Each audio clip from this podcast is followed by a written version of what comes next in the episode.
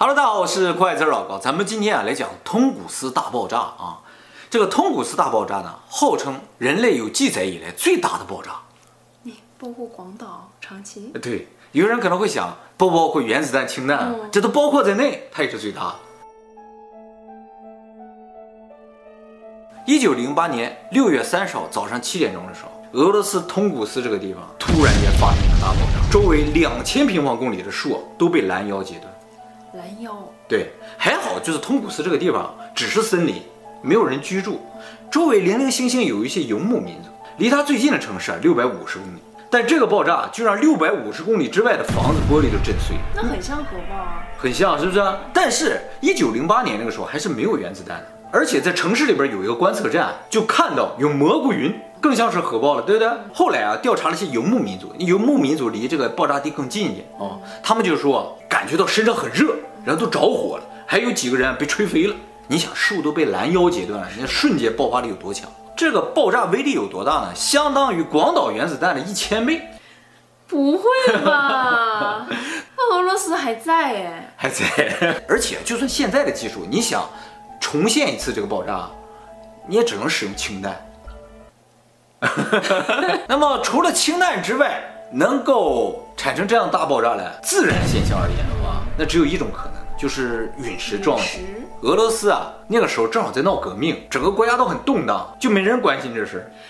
这 这么大的爆炸没人关心？对呀、啊，直到十三年后，就一战都打完了，嗯，俄罗斯啊才派了一个小队去研究了一下。那时候不叫俄罗斯吧？那个时候叫俄罗斯苏维埃联合社会主义共和国，就这么长。苏维埃吧？不不不，后来才叫苏维埃。啊，是吗？对，苏维埃就是苏联。那个时候叫苏俄，苏啊苏啊，这个小队进到通古斯之后呢，他的一个首要任务就是要找到陨石坑。他为什么一定要找陨石坑呢？是因为当时美国刚刚找到一个陨石坑，这个陨石坑啊是大概五万年前陨石撞击地球形成的。俄罗斯想啊，你美国都有陨石坑，我也得有。而且我的不能比你的小，所以才突然间对这个地方的事儿感兴趣啊。那么这个小队到这个通古斯之后，就看啊，树都倒在地上，都朝一个方向倒着。他们就想，顺着树干的方向一直往前走的话，一定能找到爆炸中心点。他们就顺着这树干一直往前走，最终呢是找到是找到了，结果所有人都惊呆了，根本就没有陨石坑，中间只是烧黑了。按理来说，这么大一爆炸，嗯，你在地上不形成一个几公里长的陨石坑，那是不可能的。嗯，结果就什么都没有，而且中间的树还都竖着，中间的树没倒。这个事情啊，特别像广岛那个原子弹。是的，广岛核爆的时候啊，中间那个建筑就没倒，现在就叫核爆中心纪念馆。呃，不仅是中间树没倒了，他们就在地上找这个陨石碎片，结果一个碎片也没找着，米粒儿大小的碎片都没找到。后来他们就发现啊，周围有些水坑，他们想有可能掉到水坑里，他们就把水坑的水都抽干了，也一个碎片也没找到，所以他们就迷惑了，说这么大爆炸，怎么一点痕迹都没有？除了树倒之外，烧黑了之外，这究竟是怎么爆炸的呢？后来又过了很多年，在空中拍了照片，发现这树倒下去的区域啊是个蝴蝶形，当时也觉得很奇怪。后来也有很多国家的小队也进去研究了一下，但也都没找到任何的证据啊。那么有的小队啊就做了个实验，就按照一万倍缩小的情况，插了些木棍儿，然后在空中引爆了个东西，发现啊，如果在空中爆炸，就会形成蝶形的这个区域，而且中间的棍儿就不会倒。据此推测，一定是什么东西在空中爆炸。究竟是什么爆炸呢？就有很多猜测。我给大家介绍几个主流的，大家注意啊！我现在说的这个猜测都是当年的时候猜测，嗯，所以呢，可能有些地方在现在看来的话有一点奇怪啊。就说啊，有一个小黑洞，正好走到地球这儿了，跟地球一撞，结果发生爆炸。但是呢，直到现在我们也没有观测到。什么小黑洞之类的东西，对不对？所以这个学说很快就被人遗忘了。这个说法是谁提出来？是美国一个物理学家提出来，他还写了论文呢。所以感觉不是瞎说，只是没有任何证据支持。大家注意，那个时候还没有原子弹，就提出了核爆说了啊。这也是美国一科学家提出来的。看来美国确实很领先啊。对呀、啊，他都没核爆，他都知道有核爆说啊。他怎么发现核爆了呢？他发现美国那个森林啊，在一九零八年的时候，树木中的这个叫放射性碳的含量增加了百分之一，也就是说，美国的森林普遍受到了核辐射。于是他就怀疑跟这个通古斯大爆炸有关系。那既然是大爆炸引发了核辐射的话，那肯定就是核爆。但是没有原子弹，什么东西引发了核爆呢？他就说应该是反物质。他说宇宙中的反物质啊。走到地球这儿，跟地球上正物质相撞，引发了核爆。但是后来对于爆炸区域周围的这个游牧民检查后发现，这些游牧民没有受到核辐射啊，没有受到，是因为离得太近了吗？也不会啊，离得近也应该有辐射呀。就是我大学教授的爸爸呀，啊，当年就在广岛，离那个核爆中心很近。他当时被震得没有记忆了，就是眼前一道白光嘛，那个玻璃什么都。后来发生什么都不知道了，是吧？对对，他不知道。啊。他还被政府发了那个就是被曝证明，就说你被核辐射了。嗯，就是百分之百被核辐射了，然后你的看病治疗好像是要国家负担。可是他爸爸活到了八十几，就正常死亡吧算。也就是说，离得近反倒。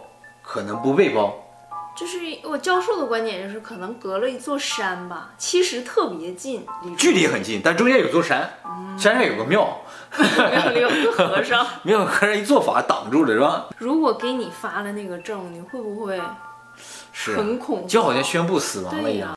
对呀、啊。那么游牧民没有受到核辐射，再加上反物质这个东西，到现在也没有在自然界中发现，所以这个说法呢？也基本上算是不成立了。在这个地方，我们提到反物质，就给大家稍微补充一下啊。我们以前视频里面提到过暗物质，嗯，暗物质和反物质不是一个东西。啊，暗物质是暗物质，暗物质到现在也没有发现，反物质在自然界中也没有发现，但是反物质在实验室里做出来，就人工能够做出来，啊，只是无法保存，转瞬即逝。那么这个东西为什么会觉得存在呢？是因为现在科学界普遍认为宇宙形成是宇宙大爆炸形成。嗯，这个大爆炸的时候呢，就生成了等量的正物质和反物质。哦，然后这些正物质和反物质啊，不断相遇，不断的消磨，直到现在稳定下来了，剩了点正物质，反物质全部消磨没了。但是我们刚才说了，生成了等量的，对啊，按理来说就应该是等量消磨没了，是吧？就是不知道什么原因，反物质先消磨没了，正物质留下了，又或者是有一部分反物质到现在还没找到。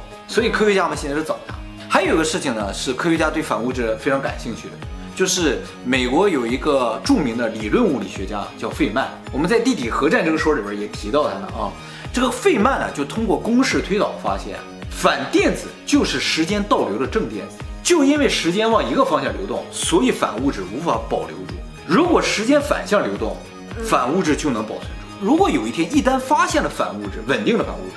那这个物质本身它的时间就是倒流，所以科学家现在都在找这个反物质，一旦找到了，就能做出时间机器，让时间倒流。不过它是通过公式推导出来的，多么 对对对，多么可怕呀！是吧？这个说法呢，是英国的一个天文学家提出来的。彗星的主要成分啊是冰、气体和一些尘埃。所以彗星如果撞到地球上，它是冰啊，就融化了变成水了，所以什么都没剩下就很正常。但是啊，再小的彗星如果撞到地球，地球也都完了。于是呢，后来就有人们说，可能不是彗星，而是彗星的一个碎片。这个碎片呢，主要也是冰，就换句话，一个冰块这个冰块呢撞到地球上来，结果嘣爆了，那么变成水蒸气了，什么都没剩，你们没找到就很正常。而且他们说，爆炸中心那地方不是有一些水坑吗？啊，就是这个冰融化的时候形成水坑。一开始苏联也非常赞同这种说法，嗯，但是啊，后来他们研究这些水坑，发现，这水坑啊，就是冻土层融化形成的，跟这个没关系，关系，嗯，撞击没有关系，没没有关系。呃，再一个呢，就是有很多人认为啊，冰块啊不会爆炸，就算爆炸的话，按照目前的天文学家计算啊，它应该在更高的地方爆炸，不会形成这么大的这个破坏。所以呢，这个说法呢也有站不住脚的地方。直到一九六五年三月三十一号的时候，这个事情出现了个重大转机，就是在加拿大也发生了个类似的事情，一个火球划过天空，很多人看见，然后呢，砰一下炸了。美国、加拿大的这个科研小组马上就去现地了，一看没有陨石坑，就跟那个俄罗斯很像，是一样的。但是呢，它的破坏力没有那么大。后来就发现周围地上有一些黑色的粉末和小碎块，他们就把它回收回来之后，一研究这个成分呢，就是陨石。陨石啊，其实总共有三种，一种啊叫铁陨石，一种叫石陨石，一种叫铁石陨石。这一次在加拿大爆炸这个就叫石陨石，就主要成分是石头。所以据此反对，俄罗斯那一次啊，有可能就是个石陨石爆炸。那么有些人会想，石陨石它为什么会爆炸呢？科学家说了，因为陨石进入大气层的时候摩擦发热，石头里边如果有冰、有水，它就膨胀，结果这石头嘣，承受不住就爆炸。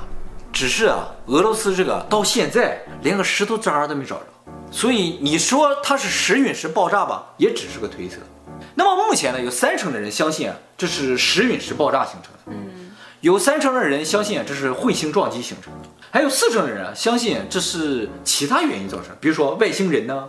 还有人相信啊，说是尼古拉特斯拉研究的终极磁暴武器造成啊，也有可能是吧？因为那树都是拦腰截断的。但是不管哪种说法了，到目前也没有证据了啊，所以就被称作二十世纪最大的一个谜团了。那么说到这儿，大家有没有想到一个非常奇怪的问题？就是不管是石陨石也好，还是彗星的那个冰坨也好。它进入大气层，然后加热了，它嘣一下就炸了。炸归炸，它怎么能产生像核爆一样那种威力的爆炸？比核爆大一千倍啊！对呀，就把个石头加热就能炸成那样。其实这个事情啊，有一个都市传说可以解释。这个呢，我们以后专门做影片给大家讲解。